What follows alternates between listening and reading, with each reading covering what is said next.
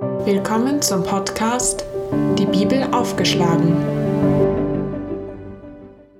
Hallo und herzlich willkommen zu einer weiteren Folge von Die Bibel aufgeschlagen. Mein Name ist Fabian und in dieser Podcast-Folge geht es weiter im ersten Kapitel des Johannesevangeliums. Bevor wir loslegen, fasse ich aber noch einmal kurz zusammen, was wir in der letzten Podcast-Folge mit dem Titel Im Anfang besprochen haben. Hier also meine kurze Zusammenfassung. In der letzten Folge haben wir gelesen, dass Jesus der Schöpfer des Himmels und der Erde ist und er höchstpersönlich in diese Welt gekommen ist, um dein und mein Leben ganz persönlich zu erleuchten.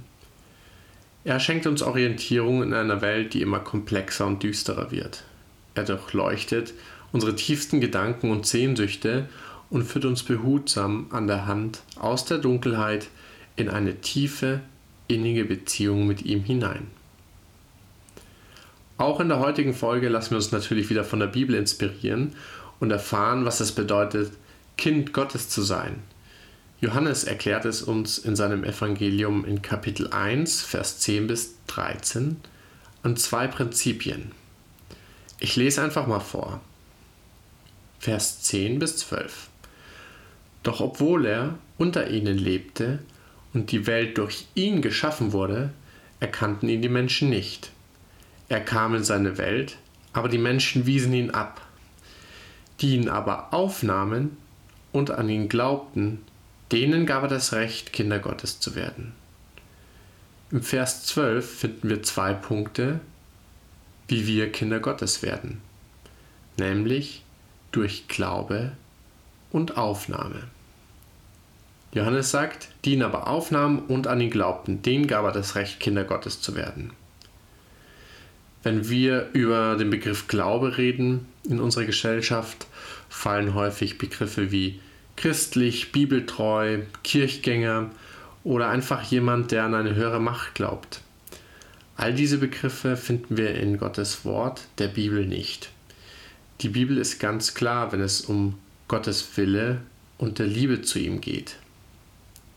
Hier verstehen wir eher, dass wir glauben müssen, dass Jesus Christus Gott ist, der Schöpfer des Himmels und der Erde und unser einziger Erlöser. Wenn wir das glauben, sagt die Bibel, sind wir ein Teil der himmlischen Familie, mit allen Verheißungen, die dazugehören, wie beispielsweise das ewige Leben zu haben.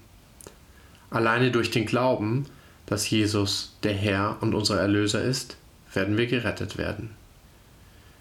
Die Bibel versteht unter Glauben mehr eine Herzenshaltung, ein tiefes Vertrauen auf Gott und weniger eine mentale Akzeptanz, dass es einen Gott überhaupt gibt. Die meisten Menschen sagen ja auch, dass Vertrauen die wichtigste Grundlage für ihre Beziehung ist. Gott will ja auch nicht mehr als eine liebevolle, vertrauensvolle Beziehung mit dir und mir führen. Im Römerbrief 10, Vers 10 steht, wer also von Herzen glaubt, wird von Gott angenommen. Und wer seinen Glauben auch bekennt, der findet Rettung. Damit wir Glaube an Gott besser verstehen können, hat Gott uns in der Bibel zahlreiche Beispiele von Menschen gegeben, die diesen Glauben ganz praktisch gelebt hatten. Noah ist hierfür ein gutes Beispiel. Noah war einer von diesen Männern, der sein ganzes Leben auf Gott gehört hat, der täglich an seine Arche gebaut hat.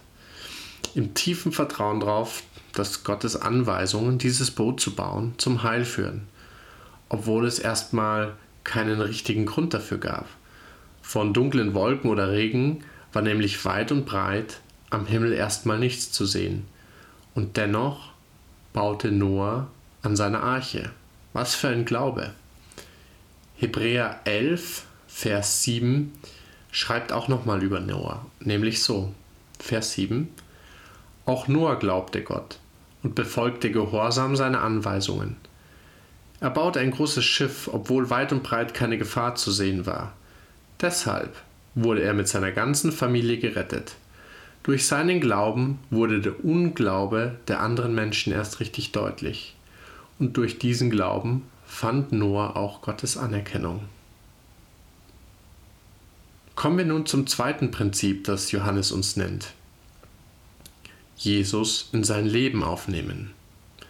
Ich lese nochmal kurz aus Johannes in Vers 12 vor. Die ihn aber aufnahmen und an ihn glaubten, denen gab er das Recht, Kinder Gottes zu werden. Was heißt aufnehmen? Was heißt es, Jesus aufzunehmen? Jesus will Teil von unserem alltäglichen Leben werden. Ja, noch viel mehr. Er will die Quelle unseres ganzen Handelns sein. Wir können ihn in unser Innerstes, in unser Herz aufnehmen, sodass er dort lebt. Das klingt verrückt, aber wenn wir unsere eigenen selbstsüchtigen Wünsche und Handlungen immer weiter nach unten schrauben, wenn diese immer unwichtiger werden und Jesus mit seinem Charakter und seiner Liebe Tag für Tag vordergründiger wird, so sind wir sicher auf dem ganz richtigen Weg. Jesus aufnehmen heißt also loszulassen von allem Selbstsüchtigen. Jesus aufzunehmen heißt aber auch, Gottes Vergebung anzunehmen und ihn als Vater anzuerkennen, seine Gebote zu achten, diese lieben zu lernen und jeden Schritt, jedes Wort und jeden Gedanken von seinem Geist der Liebe lenken zu lassen. All das möchte Jesus in deinem und meinem Leben bewirken. Ich lese noch mal einen kurzen Abschnitt aus Offenbarung 3 vor, nämlich Vers 20. Merkst du es denn nicht? Noch stehe ich vor deiner Tür und klopfe an. Wer jetzt auf meine Stimme hört und mir die Tür öffnet, zu dem werde ich hineingehen und Gemeinschaft mit ihm haben. Gott hat sicherlich auch schon bei dir angeklopft, um bei dir wohnen zu dürfen. Kannst du dich vielleicht an eine Situation erinnern, wo du schon mal Gedanken hattest wie, da könnte es mehr geben. Irgendwie erscheint mir das ganze Treiben hier so sinnlos. Ich brauche einen Neuanfang in meinem Leben. Ich will endlich Ruhe und Frieden spüren. Wenn du solche Gedanken oder ähnliche schon mal hattest, dann ist heute sicherlich eine gute Gelegenheit, Gott die Tür aufzumachen. Du kannst Gott heute zum ersten Mal oder wenn du schon Christ bist, erneut einladen, in deinem Herz zu wohnen. Zum Abschluss dieses Podcasts noch drei einfache Tipps, wie du Gott wieder näher kommen kannst. Tipp 1. Sprich mit Gott. Vertraue ihm deine Gedanken an. Bezieh ihn in deinen alltäglichen Herausforderungen sowie auch schönen Momenten mit ein. Tipp 2. Fang an oder lies wieder regelmäßig in der Bibel. Und zum Schluss Tipp 3. Such dir eine bibeltreue christliche Gemeinschaft. Wenn du noch Fragen hast, dann schreib mir gerne an meine E-Mail-Adresse in der Beschreibung. Wenn dir dieser Podcast gefallen hat, würde ich mich sehr über ein Like auf meinen YouTube-Kanal freuen. Abonniere meinen Kanal Die Bibel aufgeschlagen, um keine neuen Folgen zu verpassen. Du findest mich auch auf Spotify, YouTube und Instagram. Bis bald, Gottes Segen. Tschüss.